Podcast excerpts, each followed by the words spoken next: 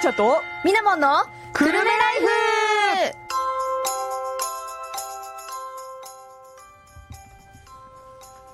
2月8日午後、時刻は午後2時を過ぎました。この放送は東京854グルメラから生放送でお送りしています。おんちゃんとみなもんのグルメライフになります。パーソナリティは、みなもんと、おんちゃんがお届けしますウェイ。ウェイ最初から噛みそう、噛みに噛んだわ。噛んだっていうか、なんかタイミングを間違えたというか。大丈夫大丈 夫なんかあの通常運転だ から、はい、えーこの番組は 私たち20代女子コンビが平日の真っ昼間からお送りするはちゃめちゃ女子トーク番組でございますリスナーの皆さんにご紹介したいおすすめのエンタメや知ってるとちょっと得する生活情報そして映画やドラマアイドルで話題のえー韓国エンタメトークなど盛りだくさんお届けします私たちの番組はリスナーの皆様からのお便りもどしどしお待ちしております。今週のお便りテーマの募集は、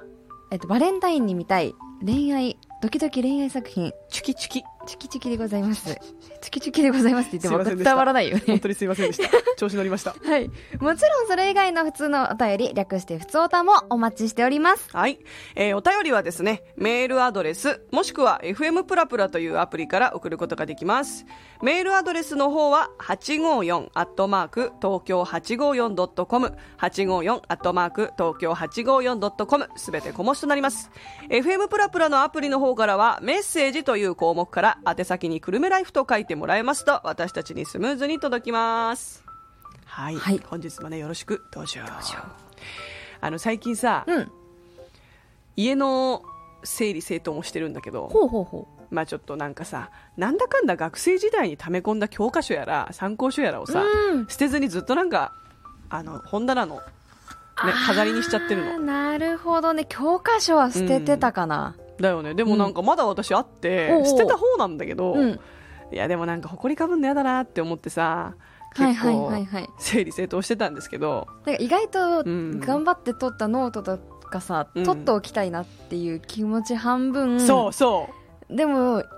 だからあったところでってあったところでね、感じなん誰だけどにねこれ見せんのそうそようみたいなさ、まあ、それでやってたらさ、うんやっぱ飽きてくるじゃん、秋で来るね疲れちゃってさ、うんでさ、こう、本とかさ、うん漫画とかをさ、読み返してって結局整理整頓進まないみたいな状況になったんだけど、あーわかるわそれあのさ、以前買ったものとか、まあ、昔買った、はいはい本とか漫画とか、まあ、ジャンルなんでもいいんだけど、うんそういうものって、うん後からさ結構見返す漫画は見返さないかもしれない小説とかなんかう参,、ん参考書ってやからビジネス書とかさあああいうのは見返すんだけど、うんうんうんうん、漫画ってなんか揃えることになんかああ、そうね、コレクションすることに割とそうそうそう重きを置くみたいな、ね、なんか重きを置いてるからうんわかなんるかかも。もうその最新刊を買って読んうんで、うんうんそこになんかもう満足しちゃってるからそうよね。漫画を見返すってことはあんまないかもしれない。いや、それが意外とないなって思って、私、あの、昔ね、親によく言われたんだけど、うんこんなに漫画いっぱい買っておいてさ、これいつ読むの捨てなみたいなこと絶対言わはれいるのよ。はいはいはい。でそのためにちょっと切れてたんだけど、うんはっす捨てねえし読むしみたいな。うんうん。でもなんか今になって思うと、うん、あんま読まねえな。 ま あね。でもかといって捨てるのは違うから、うんまあブックオフとかさそういうところに売るとか、うん。あとは人に譲るとかさ、そういう風にするなした方がいいよなって思ったんだけど、はいはい。まあなんかね最近整理整頓してて過去に買ったもの読み返したりしたからさ、うんうん。その度にちょっとなんか「あいやなんだかんだ読むじゃん全然読むじゃん」みたいないや読んでるしそう、今読んでるしそう、みた いなね。ちょっとドヤっとしちゃったみたいなねそうなんですよああ、なるほどね。でもね、うんうん確かに本棚とか整頓してると、 うんあ、これあったわとかなんかさ、気になるよねそう、掘り出し物出てきたりそう、して掘り出しさ物出てくるんだよ。私的掘自り出分、しそ物。う、自分 で買ってるのにだ よ。あ、これ持ってたわ、みたいな。そう、面白いな、これ、みたいなね。うん、でみそこの時うにんあこれ面白かったわと思って見返してまたなんか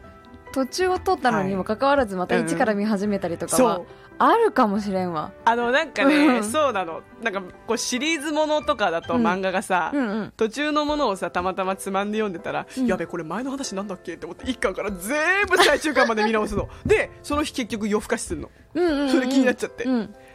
いやー私この間そうそれあったわあったあのー、あなんだっけなうんうん黒羊の後ろにソウルイーターを入れてたのマジはいそのはいちょっと整理整頓した時にソウルイーターが出てきたんでうわ好きだわうわやべえこれ久しぶりに見けたみたないなしいいやもうそれ絶対見ちゃね見ちゃうでしょうソウルイーター長いしねそう長いのよ、うん絶対一巻から見直すわ結構ねきついんだけどね全部見るといやまあそんなこんなでねこう以前買った懐かしい本とか漫画ってたまに見返すといいよねいいねその時のその時の自分にひもう浸ってないそうそうそうこの時これ必死で読んでたそなうってねあこのキキャラクターにみ推し活してたわみたいなのとかさわ かるアニメイト通い詰めてたそなうこのキャラが好きでこのキャラの缶バッジが出るまでうんうんうん帰れまてみたいなことをしてたりとかさやるよね結構オタ活してたなっておしてたよ思ったりとかするとね その時の分自分にも酔ってるだよね酔ってる酔ってるいやー私ちょっとね過去の自分に酔酔うの好きだわ、うん でもそれってあれじゃないうんあの卒業アルバムなんかと一緒な気がするんだけどそう卒アルもねうんすごいなんか気になって、たまに見るんだけど、私卒アルの写りクソ最悪だから あんまり見返したくないんだけ同どじくさ同じくでさこれが以前、まあ、た例えばだけど、うんこの後メディアにすごい出るようになって、はいそれが誰かに流出させられたらさ、うんそれはそれでちょっと腹立たんあ腹立つね 誰だよこれ売ったのみたいな確かに 多分私の場合整形疑惑ぐらい出るよいやいやで私もそうなのよ私もそうなの よいや人間ねうん化粧すると変わるそかうなのよらさね そうねとかっつってそう私だけ一じゃなく切ていよかじったっておりませんのでそうはい本当にそうなの、あのいじりたい気持ちがないわけじゃないが、うんいじってないです今のところ、うん 資金不足ですあそうねそりゃあねはいはいはいお金があったりやってますわっていそううでねすよ熊取りぐらいしたいですよ、うんうんうん確かにねちょっと今、だいぶ脱線しちゃったんですけど、すいませんで した。まあ、本当にね、あの、いろいろと整理整頓をしたくなり、だから気分をね、ちょっと一一新したかった。そうねん環境をね。うん、で、この時期したくなるねそう、したくなっちゃうのよ。うんこれからちょっだっとて。暖かくなるとねそう、新学期来るでしょ。 私たち社会人はうん新学期がないから、うんね、気持ちだけでもねそうだねそう、新しい学年になるよみたいなうん意味を込めて、ちょっとねはい、気持ちの転換じゃないですけとど転換が欲しいんです、自分で。転換点 がねそうです。まあ、そんなこんなでね、はい皆さんも、あの、整理整頓してて、見つけた掘り出し物ありましたら教えてください。ぜひぜひお願いいたしますありがとうございます。さてこの辺で一旦 CM 挟んで次のコーナーに参りましょうか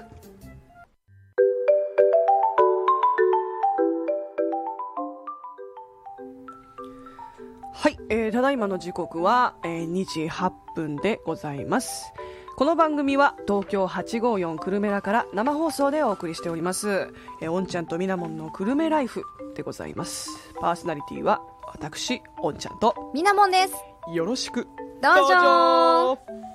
さて次のコーナーに参りましょうワークダメ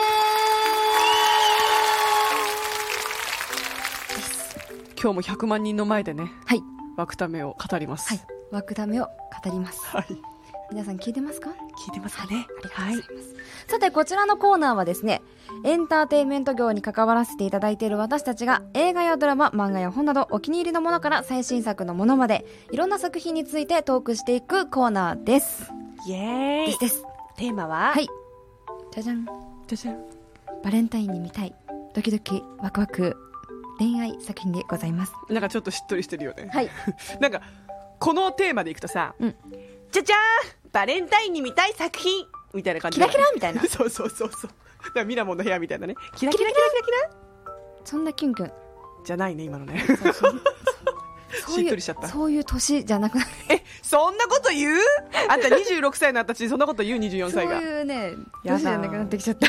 もうとんでもないわね、はいまあさて、うんうんうんドキドキ恋愛ストーリーなんですけれども、はい今回私のターンということで、はいはいこちらの作品をですねご何でしょ紹う介しようかなと思うご紹介っていうか、まあ、見てまいりましたはい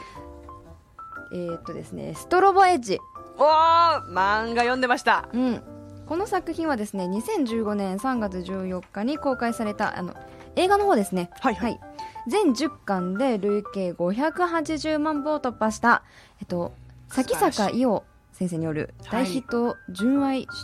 少女コミックはいを実写映画化した作品でございます。いやー私たちの少女漫画世代ですねもうね、うんそうよね、青原井戸とか、そうよそうねよ、も青春うどんだけ助けられたことか。青春といえばこれねだ、青春といえばこれですよ。そうですよドンピシャだったよね、多分高校ぐらい、高校、うん中学とかドンピシャだった気がする。そうねそれを見ながら、ううんわねえなーってなって た私はねえな これはフィクションで楽しいやつだなと思ってたそうね、うんうんうんそうだね。 そうだよさて、この作品はですね、恋をした時のまぶしくて強い思いを瞬間的な、あの激しい光のストロボ。はいそんな思いが、ま、えつ胸に突き刺さる様子を描くエッジに置き換えた原作者が恋する気持ちをイメージして作ったタイトル「ストロボエッジうんうん」なんですけれども、はいあの恋に奥手な女子高生木下仁奈子が物語の冒頭学校一の人気男子一ノ瀬廉に告白し振られるシーンから始まりますはい登場人物全員が片思いの切ない学園ラブストーリーレンには年上の彼女がいるのを知りながらも思いを伝えるニナコ彼女のまっすぐな気持ちに触れるうちにレンの心の中の自分が変化していくというお話なんですけれども、あそうだったなんか、うん、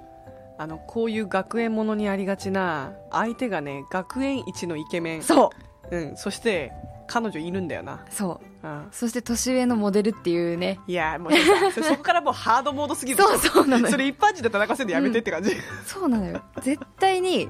レベルが高い女の子を持ってくるよねまあ、うんだからこそこう障害が大きければ大きいほど盛り上がるんだよねそうはいはいはいで大体スパイス三角関係になる男の子は、片思い中の男の子と仲がいいみたい出ましたよねはいはいはいもう分かってきちゃったなねパターンがね本当に王道ストーリーでございますでもね王道なんだけど、 うんついつい読んじゃうしそうなのハマるんですよねハマるんですいやよ王道こそ正義だからねそうですうんうん、でね一ノ瀬廉役に福士蒼汰さん、はいはいは木い下仁奈子役に、えっと有村架純さんそうでしたねですよも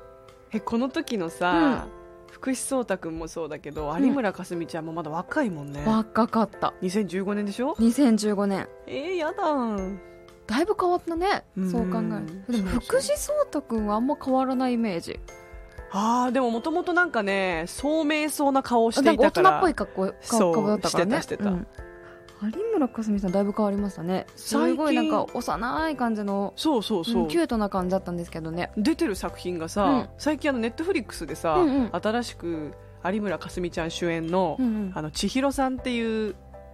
ドラマはいはいはが出たの知ってる、いいや知らないあれネットフリックスオリジナルなんだけど、うんうん有村架純さんが元風俗嬢で、うんあの今お弁当屋さんで勤めてるっていう役なのよなかなかうんパンチ効いてるよパンねチ効くいやねでも青ハライドからのこれでしょ、うんわあすごそいうなんか役の幅がね そうだうねんまあね本当にそのさいほぼ出ん始めというかはいで本当にまだメディアに出始めてた、メディア時でしたね始めの時のもはい、うウブな感じのピュアピュアなキラキラ感じのね有村架純さんでございますのではいで今回注目したポイント3つございまして、はいまず1つ目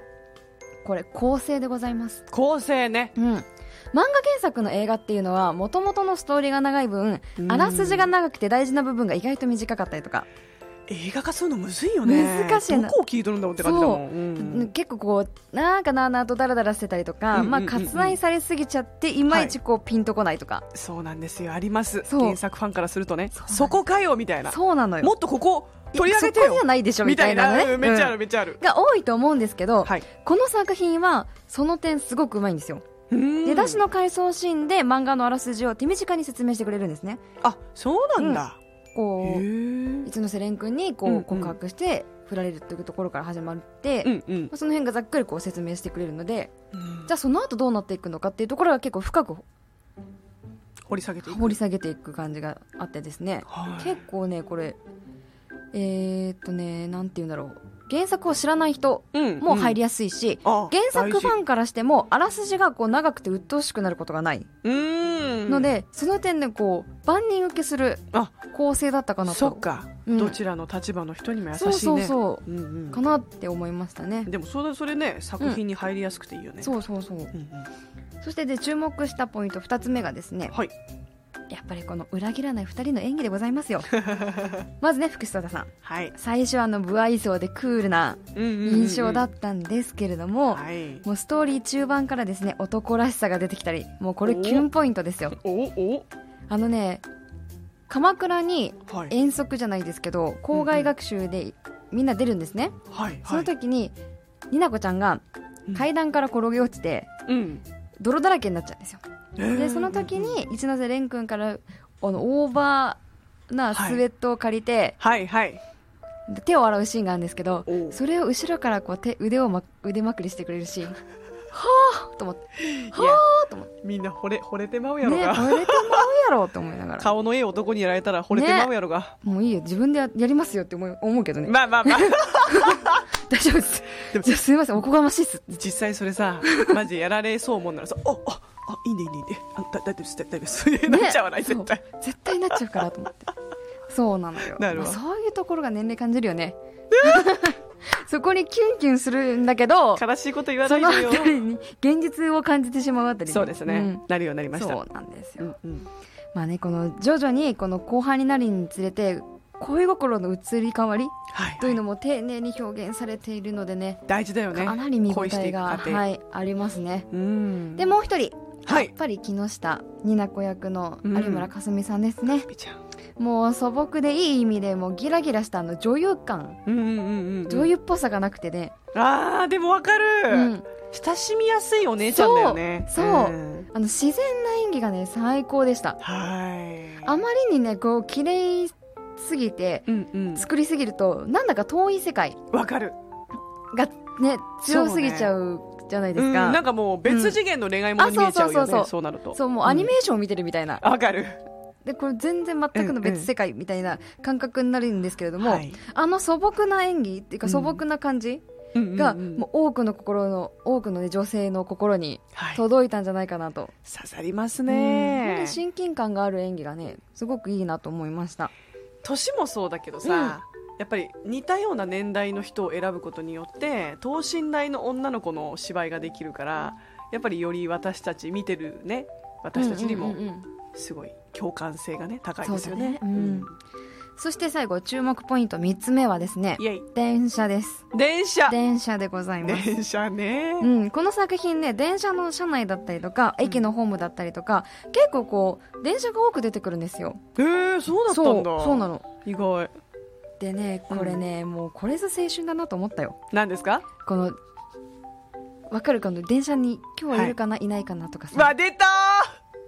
ーでもでもさ私チャリ通だったんだ よねそんなときめきないんだけなるほどね今日自転車いるかなってなん か自転車こぎながら思わなくない確かにでも今日電車頑な張らっでてはのね急いだら追いつけるかなぐらいなねでもその電車ならではのときめきわかるかもしれないそううんうんうん、がね結構ねあ青春映青春学園ドラマイコール学校と電車ってセットなんだなって思ったわかるそれ 確かに切り離せないね、うん基本さ、うんあでもそうだな私も高校生になる前は電車で登校して学校に行く学生がすごい大人に感じたのよね、はいはいはいはいいやーまあ後々私も電車通学になったけどさ、うん思えば私のね住んでるところから学校に行く人ほぼいないからさそうだね誰かを見つけるときめきがないんだよね、うん誰もいないなっていうね なるほどなるほそれそれ味わってみたかったわどいいよね今日いるかなみたいなねいよねこれね、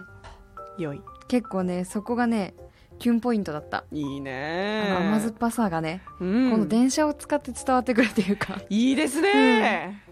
まあでもね電車のその分ね撮影がすごく大変そうだなと思いましたどうやってやるんだろ結構ね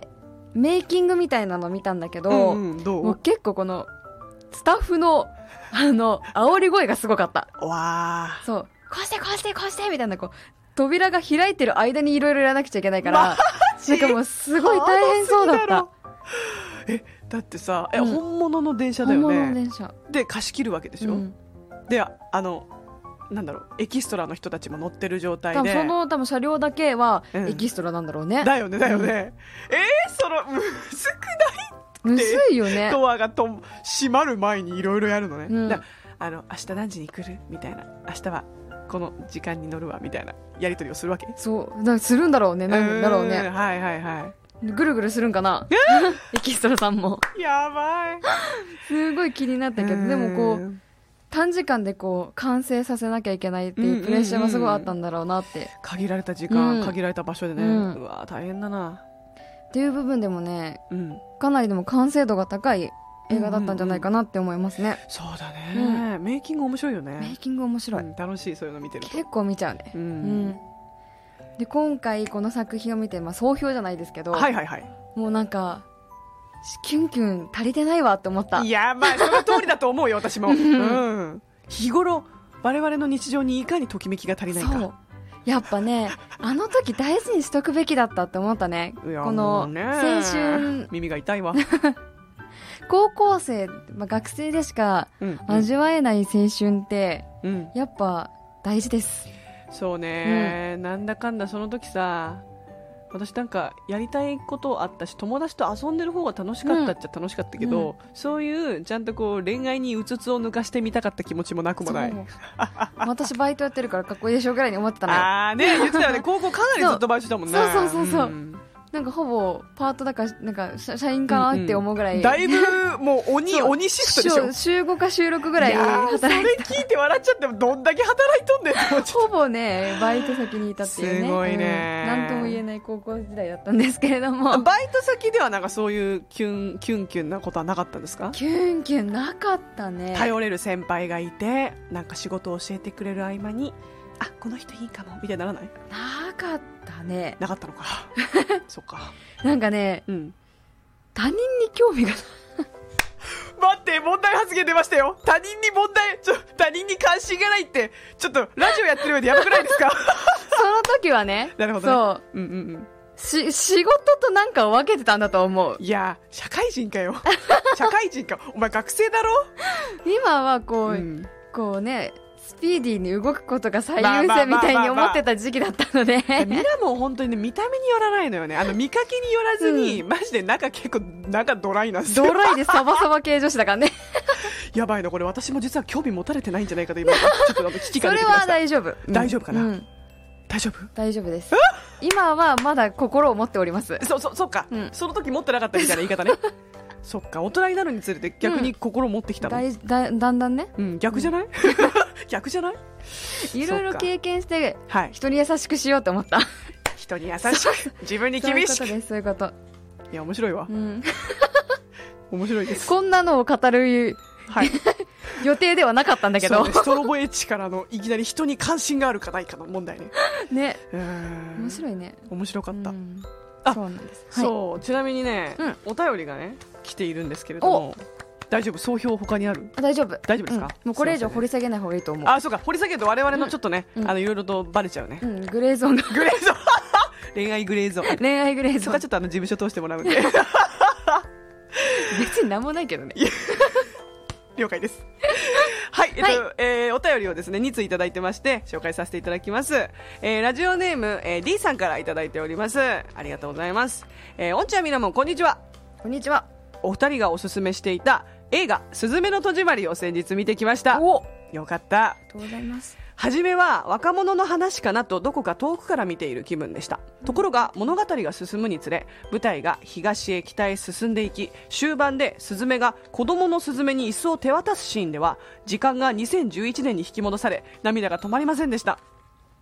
本当にそう私もそこ涙が止まらなくて3回見ても3回そこで泣いてるもうね、うん深いんだよね。そうやりとりさ話がすごいよねあそこねそう伏線回収が丁寧すぎて、いやーそうだねなん本当にそうなんかこう、しっかり心に染み渡るっていうか、なんていうのわかるあれね本当ねな納んだろう得がいく伏線回収なんだよね。そう心に残らざるを得ないうん。素晴らしい名シーンでした、本当に、うん、ぜひね、万人に。万人に見てほしい見て 万人になんかこの言葉の使い方合ってんのかな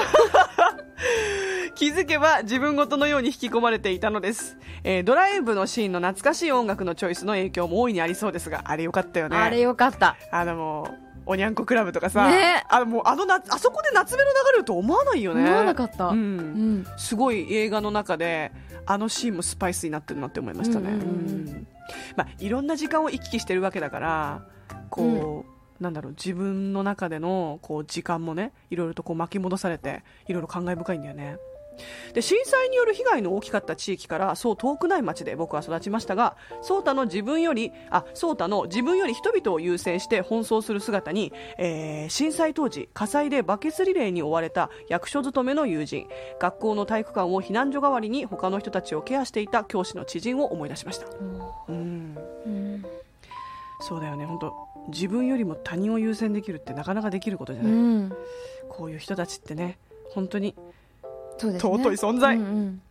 映画での廃墟のように記憶が風化してしまわないよう重いテーマであっても時々思い出すこと必要なこと、えーあってもいいことなのではないかなと思いました「すずめの戸締まり」はそのためのいい機会になりました、うんうん私が思ったことそのままお便りになってるんでね うん言うことがないあありりがとがとううございますはいなかなかアニメ映画は見てこなかったのですが今回見てよかったですお二人が紹介してくれたからこそなので改めてありがとうございますうれぴー嬉しいですありがとうございありがまとうございす。いやー深い作品でしたなはいうんはい、お次のお便りでございますはい、えーラジオネームプースカさんからいただいておりますえー、おんちゃんみなもこんにちはこんにちは今回はじゃあ今年 はなんだか暖かいはいって思ったら突然の金曜の雪予報なんだかな、なんだかなーですねいや私もそうなのその日マジで雪降ってほしくないのううんんさてバレンタインに見たい作品はい血のバレンタイン過去ガチホラーとかしか思い浮かばないから、うんここは考え方を変えて、うん日本では女性が男性にみたいだけど海外では異性にプレゼントをみたいなので逆だよねわかるわかる、うんえー映画「ギフト」サムライミ監督のホラーテイストありのサスペンススリラ結局ホラーじゃなーいのだよね けテイスト変えるって言ったじゃない言 ったじゃん 笑ってしまったわ人の運命が見えるギフトを持った女性が街で起こった失踪事件に巻き込まれるミナモン大好き伏線回収あるおーまよあうんうんうん伏線回収は好きだよだだよね伏線回収は好きなんだけど、うんホラーサスペンスは好そきうじだゃなよいのねよ。いや、そこだよね。これいじってるよね、完全に、いじってますねミラモンが、あの、我々、お便りテーマ、ホラーの時さ、うん頑張ってさ、うん見てきたのにかなね。り、もうあれそよ、う寿命を削って見てるんだ重から。 量削ってますからね。もう、わかりますここまで身を削るね、ラジオパーソナリティいないですよ。目を呈してやってるんで。どうにかご勘弁を。本当ですよ。キャストが豪華で、キアヌ・リーブスとかが、えって役で出てます。結構サブスクにあると思うから探してみてね。これお気に入りに入れてたわ。ほう。ああキヌ、ギフト。キアヌ・リーブスキアヌ・リーブス。まあ、意外な役をやってるみたいなのはね。ゾンビみたいなんで、ゾウゾンビの集団の中の一番最初に出てくるやつみたいな。やめてや。 ウォーキングデッド思い出した。えー、今のあれじゃねみたいな。通り過ぎるだけだけど、みたいな。なんかね、アニメとか映画とかもそうなんだけど、うんちょい役でさ、いきなりすごい大物使われてること多くないある。ここしか出てないのに、あれこれ使っていいのあるみたいなさ。ほんの一言しか喋ってないけど、あの声優さんみたいな本ね当だ。よ。そう。笑っちゃう、そういうの。うんで、エンドロール見て、あの女優さんがあの声優やってたんだとかね。 そうなんです、そうなんです。びっくりみたいな。面白いですようんね、まあ、本当にこのギフトね面白そうだしちょっとミラモンはね怖くて見れなそうなんでちょっと私が代 わりにサスペンススリラーでもサスペンススリラーはどうサスペンススリラーか。まあ歌謡圏だと思えばいいんじゃないあな、な、なるほどねう。ん、どうか なおどうおかなまおおおおなるほどね。あでもホラーテイストありって書かれてるのがちょっと怖いよねそうなのよ、そこ。うん、そうだどのレベルのホラーテイストなのかが。そうだよなそれをまあ、おんちゃんに見てもらってから考えるわ。待ってもうさ 見た目から怖いこれもうフライヤーから怖いああ、なるほうど。んやめとけやめときます。やはめいと。け。ありがとうございました。ありがとうございまはい。す。さてさて、でこの辺りで一旦一曲挟みましょうか。そうですね。今、ごめんなさいね、これ、グリーンの出てます。グリーンの出てます？グリーンうのん。あい、あいうたが出てるんですよ。はい。出てます。ホワイ、あの、ホワイティーンの方、ホワイティーン。 あ、大丈夫よ。ホワイティーンよ。ある大丈夫よ。オッケーオッケー。うん。セットオッケー完了。これどっちで言うこれさ、スイはいスイス2007あースイス2007好きな方でいいと思わかった。う。うん。じゃあお聞きください。はいホワイティーンで愛歌、スイス2007。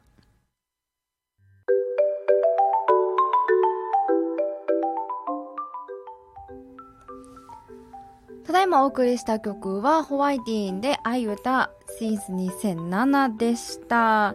時刻は2時32分を回ったところです。おんちゃんとみなもんのくるめライフ。この番組は東京854くるめらから生放送でお送りしています。引き続きパーソナリティはみなもんとおんちゃんですですです。さて、次のコーナー。みなもんの部屋部屋部屋部屋部屋さて、このコーナーはですね、日々のスキンケアからちょっとしたプチテクニック、最新コスメから最新ファッションなどなど、女子の生活に役立つ情報をお届けしていくコーナーです。知っておくと二度得する、二度得する。うん、三度、三度得する三度得する。ごめんちょっと適当に言ったんだけどさ ちょっとよくわかんないわなんか二度得するってなんかまあ一粒でふなんか二度おいしいみたいなねなるほどね。意味が言いたかったの、うんうんうんうんごめん ねはいさて、今日はですね、先週かな、はい先週、固形石鹸の部位別石鹸みたいなおう話んさせていただいたじゃないです下か。下深いねそう、今回は、デリケートゾーン用の石鹸。おお大事今か、も今結構うんうん分ける人が多いんですね。あーで、最近耳にす、耳にする機会が多くなったのが、はいフェムテックやフェムテックフェムケアとという言葉なんですけれども、はいまあ、月経だったりとか、うんうん更年期障害など、うんうん女性ならだならではの体の悩みはをいケアできる製品やテクノロジーなどの総称総称はいで今大注目されているんですねあーちゃんとそういうのね、こう商品として開発されてるのすごいねそううなの、んうんで最近ではデリケートゾーン用の専用ソープはやい専用クリームうんうんうんだったりとか、あとはあの拭き取りシートあーなんかでうんうんまああの酸性をキープしてはい雑菌をブロックする、あのうん pH 調整剤などのアイケアアイテムも増急増中でしてあーそうなんだそうなの、まあ、その中でも何を使っていいのかわからないという人がうんうんあの多いのがこのデリデリケートゾーン用のあ石鹸、そうだね、うん今ねロフトとかもはいはいけ結構置いてあるんですよねおおでりあの、ロフト薬ね局とかもうんうんそのコーナーがあったりします、マジで、うん、なんか最近ミナモンに言われて結構私薬局でいろいろ見るんだけどさ、うんまあ本当いろんなねなんか商品について特集されてるコーナーあるよねそうなの、うんでね結構置いてあって、うんうんうん今回おすすめしたいのが2種類あるんですけれども、はいまあ今えっと、デリケートゾーン用石鹸がはいなぜ大事かというと、うんあの肌と同じ弱酸性で洗浄するのがいいんですね、あそうなんだねうんやっぱりねうんえっとどのくらいだったかなはい人のあの普通の腕の皮膚うんに比べるとはい4分の1 4分の1、ぐらいうん、薄いんですよねあデリケートゾーンがねそうはいはいはいまあでもなの本で当にデリケートだもんねそうそうそうんんなのでそれにあやっぱ同じものを使ってしまうとうん、うんかなり洗浄力が強いのであー刺激が強くなっちゃそうんうです刺ね激が強いので、うんうんうんあの膣内のバランスが崩れやすかったりとはか、いはいはい、雑菌が繁殖しやすくなったりとかあーするんですねなるほどはいうんなので使い分けをすることがおすすめなんですけれども、はい今回おすすめしたいのがこちらですねまず一つ目がイグニスイオのはい、フェミニンウォッシュうんフェミニンウォッシフェュミニンウォッシュはいこちらね上がりあ洗い上がり30分経っても潤いをキープした保湿力の高さが高評価なんですねうんはいはいはでい敏感肌さんでも安心して使えるうんさらにあのアミノ酸系で優しく洗えてにも匂いも抑えてくれるということでですね優れもんですね全体のバランス力がねめちゃくちゃ高いんですようんトうんータルバランスがいい、トータルバランスがいいでもう一つがですねうん、イロハのインティメートウォッシュインティメートウォッイシンティメートウォッシュュはいはいはいこっちもねえっと保湿力もあるんですけれども、うんうんまず匂いや汚れをしっかり落とすのに必要なうるしっかり落とすのにうんうん必要な潤いは残してくれあーるなるほどね優れもの、綺麗に洗浄してくれるものっていいんだけど、そそうの必要なものまで洗い流しちゃうとそう洗浄力が高かったりとかねそう良くなかったりするもんね、なんですけれども洗浄力がピカイチなのにもかかわらずはい、弱酸性でうんあの体に刺しうん肌に優しいはいなるほどね、なんですね、うんうんあごめん間違えたわ弱アルカリ性だアミノ酸系だったわあー弱アルカリ 性あ弱アルカリ性あアミノ酸系アミノ酸系、うんはいですねちょっと理科苦手なのバレちゃう難しいよね 難しい酸性とアミノ酸とアルカリとみたいなねそうそうなのよ、うんもう一つご紹介しようかなはいはいもはうい一つはですね、うんこれ結構ドラッグストアで見るんだけどおコラージュフルフルコラージュフルフルコラージュフルフルいやだ初ポめて聞ンプいたわ式のうんあ泡で出てくるタイプなんですけれども、うんうんそれの泡石鹸ピンク、ピンクね、うん、これね、えっと、全体的にバランスもいいんですけれども、うんうん保湿力だったり洗浄力だったり成分とか、はいはまあ、い全体的にいいんですけれども、保湿力はさっきご紹介したものよりかは高いですねうーん洗った後もカサカサしないのが特徴でして、うんううんんまあ、保湿力が高いのと,、まあせえー、と洗浄力もそこまで高くないけど他のものに、うんさっきご紹介したものに比べると高くないけどでもそこそこうんうんいいのではいはいはいあの LDK ってあるじゃないですかありますすありますあれだと A 評価ですねおお高いね評価ね高いでしょうんこれもね結構おすすめなんですコラージュフルフル泡コ石ラージュフル鹸フル、出てきますね、うん体のカビと匂いを洗ってさっぱり清潔にするそうなんですボディシャンプーもありますそうなんです、うんうんうんああとやっぱあこれも大事じゃないその脇とかねうんそこもちゃんと洗浄してあのー殺菌してくれるっていうの体臭予防にもなっていいですねそうですうね、んぜひねこのねうんもう別部分だと思ってはいはいは石い鹸を選んでほしいんですね、そうだねそれ大事だよね、うんなんかそのひ一枚の皮膚でつながってるとはいえそうやっぱ違うからね、そのやっぱりこのさ痛みを感じる度合いも違うそうしやっぱ浸透する度合いも違うしね、皮膚の強さもそうなんだけど、んはいあの吸水率うん、っていうののもだいぶ変わってくるのでで、すね、そこにこう強いねうん、あの石鹸を使ってしまうと、はいはい、肌荒れだってああのあれだあれうん蒸れ、うん、いろいろねトトラブルが起こりやすいので、確かうん、ぜひ今後はねデリケートゾーン用の石鹸を使うことをおすすめしますに、はい大事はい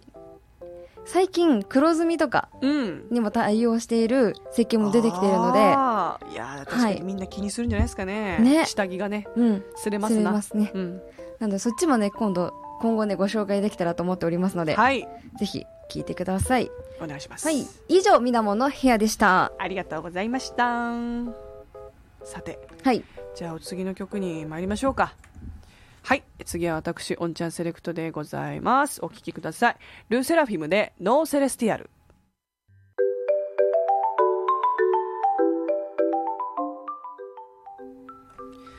はいただいまお送りしました曲はルセラフィムでノーセレスティアルでした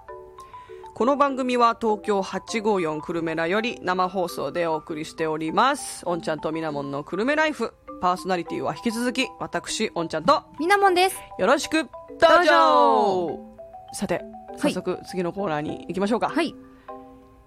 あんにょんおんちゃんの韓流始めましたあ、ピンポンなっちゃった。ピンポン まあいいか。ピンポン。うんそうだピねンポン正解は正解ですねそう、越後製菓みた いな。すいませんでした。著作権侵害だな。あの、後々アーカイブ上げるときは、これあの、カットできますからね。ピンポンピンポンピンポン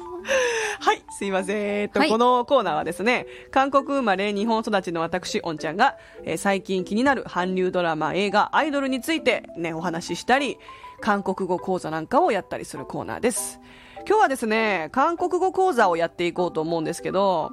最近インスタでさ、こう、リール動画を見てるとね、はいあリール動画っていうのはすごい短い動画なんですけど、インスタグラムを開くと一番トップに出てくる、いろんな投稿が溢れてるんですよね。はいはい写真だったり、うんあのまあ動画だったり、まあ、その動画がリールって言うじゃないですか、うんうんでそのリールですごい出てくるのが韓国の屋台韓空の屋台。そうあのキンパもそうだし、はいはいトッポギもそうだし、うんおでんもそうだし、うんあれってさ韓国では本当に屋台グルメって言われるぐらういんうんうん有名な、ねグルメなんですよでそれをさ観光に行った人とか地元の人とかが、はいこうね頼んで食べてるのを見ると、んとても食べたくなってしょうがない のわかるこのわかる。わかりますか、うんわかる。それを見ててはいいなって思って、うんちょっとそこでも使えるような韓国語を持ってきたんですけど、はい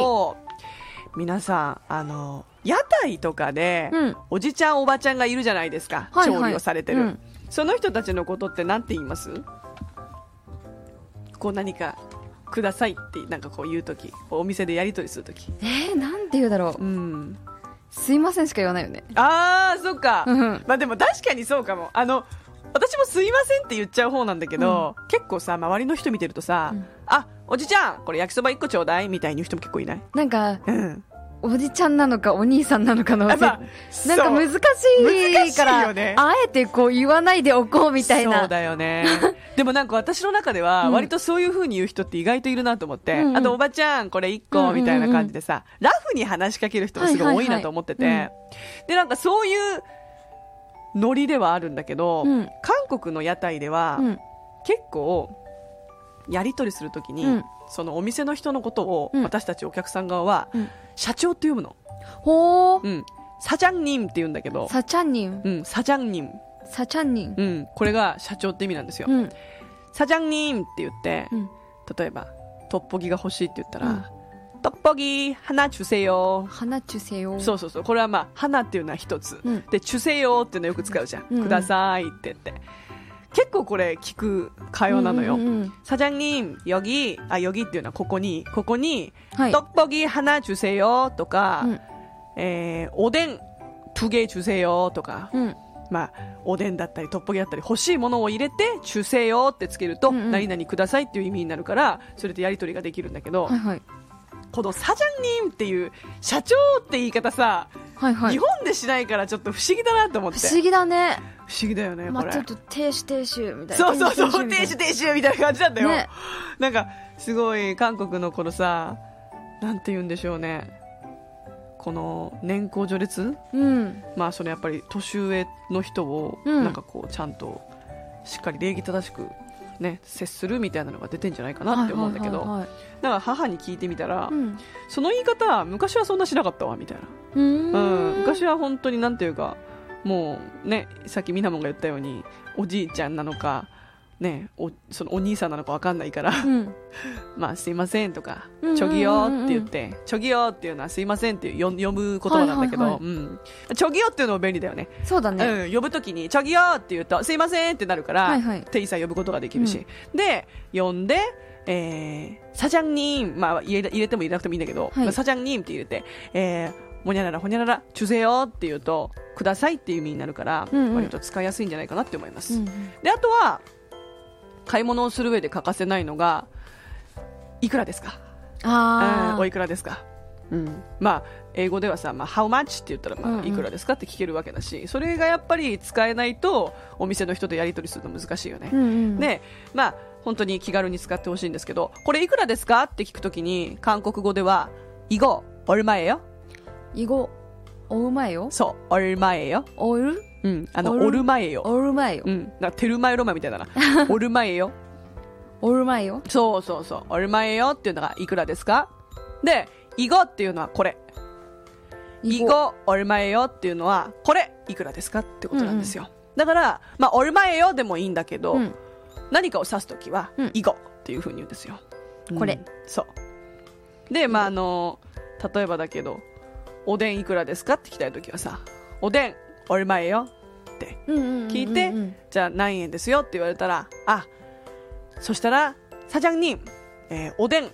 半げ、주세요。って言うと、うんおでん、一個、ください。っくださいていう意味になりますもんね。そうなんですよ。なのなるほどで、はいとりあえず、お店でやり取りするときは、うんえー、주세요。 주세요 うん。くださいくだっていうのが使えるとまずいいし、うんおるまえよ。 얼마얼마예요 うん。いくらですか、うんおいくらですかおいくらですかっていうのが使えるとやり取りがスムーズにいくかなと思いますほうねほうほうほうあとさ私これ、 日本だけって聞いたんだけどうんお会計した時にうん例えば1670円だったとするじゃん、うんうんそしたらさ人によってはさ大きいお金を出しながらうん5000とか1万出しながら、うん70円の端数を揃える、あそこーをやるやるやるやるでしょやるあれ普通じゃん私たちはさ、うんここで生活してるから、うんあれ海外でやられると全部切られるの知ってるえー、そうなの私何回もそれやられてえき綺麗にお釣りもらうためにやったのにもう全部無視やみたいそうなんだなそうなの全部無視されるだから日本の人って暗算うまいよねって言われたり計算ができるよねって言われる理由はなんかそこにもあるらしいんだけどはそうあマジで切られるよいや別に計算してるうん、つもりはないんだけど、うん、まあでもでこのキーにもらいたいじゃんそう端数こう一緒にするとそう揃えてねそうそうそうしっかり相手に揃もったのが返ってくるっていうイメージねねでも返ってこないそうそうやってなんもだはこれいらねえよっていう感じの態度でされるので私も何回もそんな不思議そうな顔されてななな何これ何これいらいらねえんだけどみたいな なるほどね伝わらなかった意図がうん不思議だよね文化だわこれもあそうなんだうううんでもね韓国ではどうだったかそれが私も思い出せないのうんうよんうん行ってないし、え買い物何回もしたけどうんどうだったんだろうっていうのが正直な話でちょっと今年韓国ねちょっとマジで1回は行くんでお行った時にちょっと端数どう計算されるのかがちょっと気になる、検証 そうモ検ニ証タリングみたたいだねそうなんですよまだまだ屋台はね現金使うところも多いと思うんで、はいはいはいまあ、韓国今ほとんどカード社会なんですようんもうどこ行ってもカーらしド、いですね基本は、うん、だけ電子ど決済が多いそう、うお金がね現金を出す機会があったらそれでどう判断されるのか、うんそれ楽しみですねはいはいぜひよろしくお願いいたしますイエス以ご上報告お待ちしておりますそうなんですよ大丈夫ですね楽しみにしてくださいはいおんちゃんの韓流始めましたのコーナーでしたイエイさてはいもう終わりのおお時時間間でですすねはい名残惜しいですがここで来週のお便りテーマをご紹介させていただきます来週もですね、えっとバレンタインに見たいドキドキ恋愛作品となっております作品はいはい、メールアドレスは854アットマーク東京 854.com メールアドレスは854アットマーク東京 854.com でございますはいそして私たち2人ともツイッターやインスタグラム各種 SNS もやっておりますのでそちらもフォローしてくださると嬉しいです、はいえまたこの番組ですねあのーアプリ、えー FM 違うなアプリスタンド FM ちょっと今、 正式名称が出てこなかった スタンド FM アプリのですはいスタンド FM というアプリからアーカイブ、ね、これまでの放送回上げておりましてかつ、ポッドキャストでも番組名「おんちゃんとみなもんのくるめライフ」で検索していただけると聞くことができますダウンロードもできますはいですのであもちろん楽曲はカットしております著作権の関係で,、はいそうですねまた、ね、聞き逃してしまった方聞いてくださると嬉しいですはい、何度も聞いてくれるとありがたいですはい、どしどしお待ちしておりますイ エーイそれではまた来週水曜日午後2時からおんちゃんとみなもんのくるめライフをお楽しみに以上パーソナリティはみなもんとおんちゃんでございましたまた来週チョコの数勝負な OK